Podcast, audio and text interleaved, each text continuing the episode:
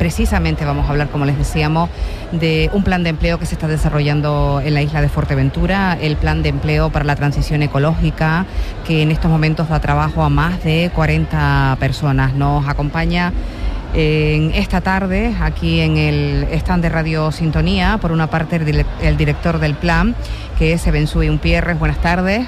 Buenas tardes y le damos la bienvenida en una ocasión más y para nosotros es un placer eh, charlar con eh, Bárbara Avaroa. Eh, ella es científica y ha aportado su formación concretamente a la redacción de este proyecto. Buenas tardes. Buenas tardes, encantada de estar aquí otra vez. Estábamos comentando fuera de micrófono que llevamos horitas ya en, en la feria. Sí, bueno, ¿Eh? que, se está, que es intensa. Es intensa, es verdad. Yo le decía, bueno, pues ya notamos cierto cansancio y me decía Bárbara, bueno, intensa. Es intensa, pero se disfruta, o sea, se disfruta. Es verdad que cuando acaba dices, uff, qué descanso, pero luego lo echas de menos. ¿Cómo ha ido estas horas, este segundo día ya en el stand de, del Cabildo de Fuerteventura, concretamente en la parte de sostenibilidad ambiental? Pues la verdad que muy bien, la gente está muy interesada en los proyectos que estamos desarrollando desde la Consejería de Sostenibilidad Medioambiental y desde la Reserva de la Biosfera. Ha participado muchísima gente en el primer taller que teníamos en el día de hoy, que era sobre todo pues bueno, tenemos una serie de hallos que han ido apareciendo en la costa de Fuerteventura y tenían que ver de qué bandera o a qué país pertenecían y demás, en colaboración con los chicos de Creando Conciencia, con Alberto Sarabia y, María Rodríguez.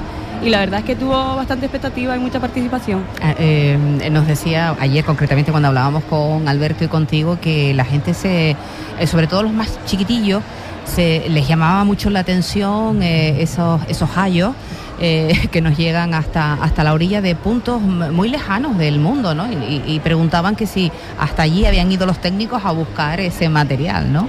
Eh, me imagino que a lo largo de estas horas son muchas las curiosidades que se despiertan entre las personas que van hasta, hasta el stand y curiosean con ustedes, ¿no? Con los técnicos. Sí, es bastante interesante ver cómo, bueno, que todo el mundo tenemos muy interiorizado que llegan basuras de todas las partes del mundo pero que cuando les muestras una botella en la que sale perfectamente de dónde es, o como nos ocurrió en el Observatorio de Basura Marina, que nos llegaron unas banderas confeccionadas de Estados Unidos y eran de unos Boy Scouts de Virginia, de, Estados Unidos, pues claro que la gente se, asombra que de verdad que sí, que llegan desde otras partes del mundo, ¿no? Que a veces cuando ves el trocito de plástico degradado, no, no te haces a la idea de que, lleva años en el océano y que ha venido desde bastante, bastante lejos. Y no solo con eso, sino con los proyectos de reforestación, de regeneración del suelo, de, ese censo de aves esteparias que estamos haciendo. Hay muchísima gente interesada y, y, sobre todo interesada en participar en la custodia del territorio, en conservar el espacio privado que tienen para para mejorar la,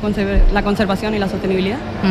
Muy bien, pues eh, hablando de este, eh, concretamente de este plan de empleo para la transición ecológica, ecológica que se ponía en marcha en el mes de abril, si no me equivoco, ¿se ven En el mes de diciembre. En el mes de diciembre, se presentaba en el mes de abril, una vez que ya había ido rodando, ¿no? Se presentó además en un lugar maravilloso que es Gijay, ¿eh? y, y aquí estamos hablando de perfiles de personas empleadas eh, con mucha formación, ¿no? Eh, un poco de todo, pero tenemos eh, ingenieros medioambientales, ingenieros también en agronomía, técnicos administrativos, albañiles, canteros, peones de obras públicas, biólogos, educadores sociales, ambientales, en fin, son unos perfiles muy llamativos, ¿no? Porque habitualmente mm, cuando hablamos de planes de empleo están en la mayoría de los casos dirigidos a, personas que no tienen una formación muy, muy alta, ¿no? y que tienen más dificultad a la hora de acceder a, un trabajo, ¿no? Sí, claro, este plan de empleo eh, está eh, totalmente diseñado para profesionales del ámbito en el cual se está desarrollando. Como mismo has dicho, eh, tenemos graduados en ciencias ambientales, técnicos agrónomos, también tenemos educadores sociales, tenemos educadores ambientales, maestros pedreros, canteros. Es un, es un plan diseñado para trabajar, no hay formación. Bien, me imagino yo que eh, encajar eh, todo el engranaje de tanto profesional no debe ser fácil. ¿Cómo lo tienen planteado? Bueno, es que esa es mi labor. Eh, me está resultando demasiado fácil, la verdad. La verdad que por suerte he tenido a un maravilloso grupo de personas, con, mis coordinadores, a la, misma vez que con la parte de educación ambiental, porque el proyecto se divide en tres. Eh, están haciendo una labor increíble por, toda la isla. Arriba en Gay, como pudimos, bueno, como, se presentó ahí el, proyecto, pudimos ver eh, todas las, paredes, todas estructura de, la ladera de la ladera oeste de la montaña que se ha, que se ha rehabilitado.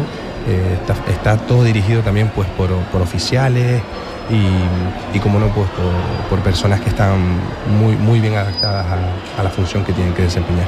Bien, ¿y eh, de qué trata concretamente el plan de empleo? ¿Cuáles son los objetivos que dice que están, bueno, pues eh, están divididos en, en tres partes distintas, ¿no? Sí, el plan, el plan, está dividido en tres partes.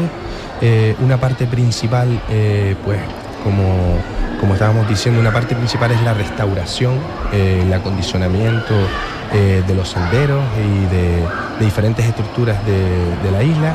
Otra parte eh, sería la educación ambiental, que en este caso consta de un coordinador que es educador social y seis promotores. Y, la, tercera parte, pues que la que también colaboró Bárbara, que es la de proyecto piloto de algas de Arribazón con el que se trata eh, de hacer un análisis y a la misma vez una elaboración de, compost con, estas algas que se, está, realizando aquí en Pozo Negro. Pues nada, vamos a, escuchar en este caso a Bárbara, que le toca siempre todo lo vinculado al mar. Cuéntanos esta tercera parte de este plan de empleo eh, para la transición ecológica que iniciaba el Cabildo Insular de Fuerteventura desde el área de sostenibilidad ambiental. Claro, desde, desde el objetivo principal del plan de empleo, que al final es la transición ecológica y el, cambio climático. Y bueno, trabajando tanto en la costa, aparte de, trabajar con la basura, también pues veo los problemas que hay o no. En Canarias en general, no solo en Fuerteventura, tenemos una serie de, de momentos en los que nos llegan unos arribazones de algas y la gestión de esas algas suele ser recogerlas por el ayuntamiento o demás, pero luego no se hace ningún Después de la queja de los bañistas. Sí, ¿Eh? pero luego no se hace ningún tratamiento con ella y es una muy buena materia prima para reutilizar, ¿no? Y entrar en esa dinámica de economía circular, no es un residuo, es una materia prima. Entonces, desde el Instituto Canario, Instituto Tecnológico de Canarias, ya se desarrolló una metodología entonces lo que hicimos fue, vamos a utilizar esta metodología y vamos a probarla en, Fuerteventura. Vamos a ver si son las mismas algas que están llegando a Gran Canaria y eh, aparte de, de ver lo que tenemos y hacer todo el proceso que ya está validado, no vamos a, crear otra vez la rueda si ya está montada, pero sí crear un protocolo, que era como lo más básico dentro de este programa, crear un protocolo que no afecte a la hora de recoger esas algas, porque muchas veces pues, suele ser un tractor que recoge todo y ya está. Y tampoco te puedes llevar todas las algas, porque al final esas algas pues mm, son un bien para el ecosistema que está montado en el, sistema sedimentario, ¿no? En este caso. Entonces tiene como dos partes. Una parte que es la principal, crear un protocolo de buenas prácticas para la recogida de, de esas algas, y una final, que es la de utilizar esas algas como compost eh, en la agricultura, ¿no? Ya que estamos aquí en FEAGA, mejor sitio para, mostrarlo y como decía, como bien decía Sen, se desarrolla aquí en la granja de Pozo Negro. Aquí la coordinadora también es una científica marina, sé que cuentan también con un técnico de laboratorio y con varios operarios. Y bueno, em, en principio todos los resultados que tuvieron desde el Instituto Tecnológico de Canarias eh, demostraban que, bueno, que el compost de algas eh, funcionaba muy bien igual que compost vegetal. Entonces es una oportunidad de utilizar algo que nos llega y que limpiamos pues, pues muy bien, como bien decías tú, por el olor que deja en, las playas, sobre todo las turísticas y esas quejas que al final hace que lo recojamos, pues bueno, reutilizarlo y aprovecharlo. En este caso, desde el plan de empleo, están en proceso todavía de desecación y porque lleva un, proceso más largo, pero sabemos que, va a funcionar. ¿Y cuál sería ese proceso hasta llegar a, la planta a la que va destinada, Bárbara? Hay varios, hay varios, hay varios fases. Sí. Una primera fase que es quitarle la arena cuando lo recoges, una segunda fase que es desalar, tienes que quitarle toda la sal, otra fase de secado y luego hay una serie de metodologías de laboratorio, comprobar el pH y diferentes parámetros para después eh, bueno, convertirlo en, compost. ¿Hay alguna otra experiencia que se esté llevando similar, eh, como la que se traslada en este plan de empleo para la transición ecológica en Fuerteventura? Digo yo, en, el resto de Canarias, que no sé si conoces algún tipo de iniciativa similar. En, te digo, en Gran Canaria, desde el Instituto Tecnológico de Canarias se empezó, se empezó a trabajar, incluso en el, en el borrador que está disponible en la web. Se habla también de las algas que llegan a, Fuerteventura. Ellos lo hicieron hace ya unos cuatro años, era un proyecto de investigación, entonces ahí no sé si sigue o no, pero bueno, el único informe que está en la web presentaba toda la metodología pero sí que se usa en, otras partes, en otras comunidades españolas en las que sí que tienen muy buen resultado y se utiliza, y no solo en otras partes de la comunidad española, sino del mundo. ¿no? En Chile es muy común utilizar los arribazones de algas para compost. Sería también interesante que nos dieses a conocer eh, Si ya está establecido el protocolo para la retirada de algas, ¿cuáles son los puntos que, se manejan ahí? Lo digo porque efectivamente, como, comenta eh, la técnico, eh, lo habitual es que llegue un tractor después de la queja de los vecinos, de los bañistas, de los propietarios de los establecimientos hoteleros, en fin, que les voy a contar porque no, interiorizamos que las algas son parte del mar y de, la orilla y bueno, pues queremos una playa perfectamente limpia. Em, lo, habitual es que llegue el tractor y que arrase con todo. ¿Cuál es el protocolo que han establecido en este plan? Bueno, aquí hay que trabajar eh, mucho porque en función de dónde te encuentres, la dinámica sedimentaria, es, oceánica es muy diferente. ¿no? es lo mismo una playa de Callao que una playa de arena. En, este caso, pues bueno, el objetivo principal es no meter el tractor eh, y llevarte todo, como se suele hacer también incluso para limpiar o allanar las playas, que se hace mucho también en todas partes del mundo, ¿no? Pero en este caso es un trabajo un poquito más exhaustivo que lleva mm, más recursos, en el sentido de recursos humanos y más tiempo, pero que es mucho más sostenible a la hora de, utilizar esas algas y proteger el territorio en el que estás trabajando. Muy bien, eh, Sebensui, vamos a, la parte de educación ambiental. ¿A quién se dirige esa educación ambiental eh, dentro de este plan de empleo?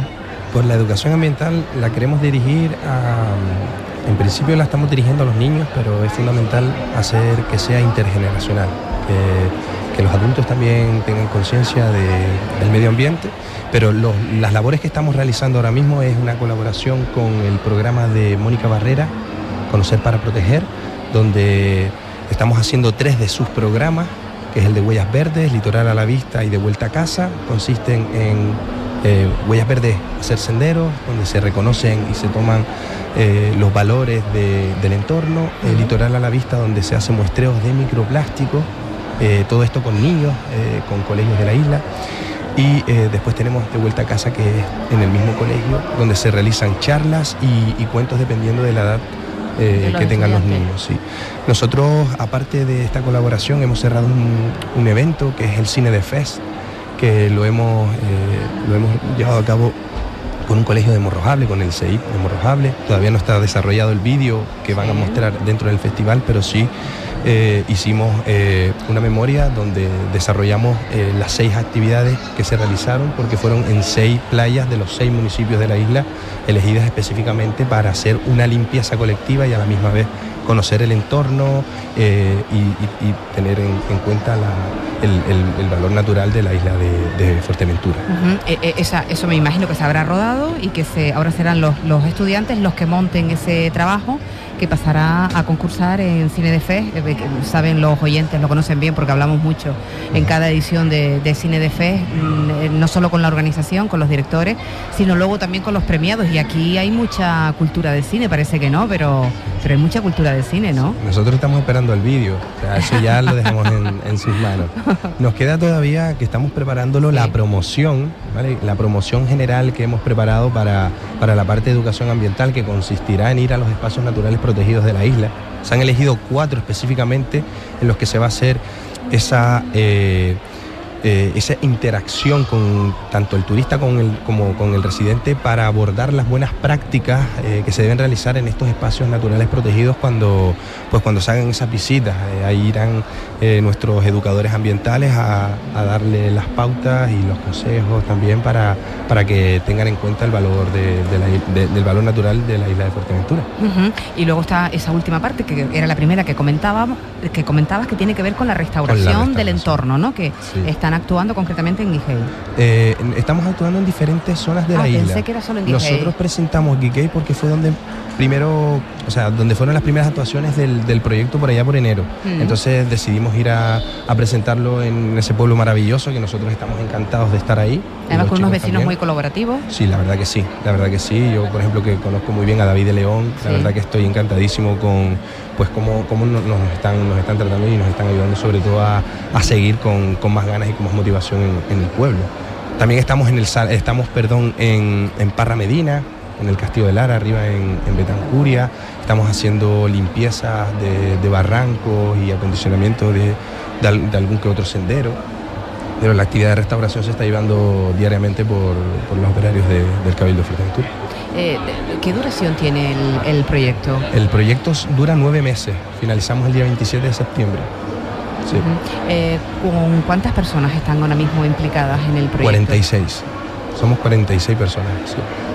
Yo me imagino que la, satisfacción tiene que ser mucha, ¿no? Porque todas estas personas están muy vinculadas, como es el caso de, Bárbara, ¿no?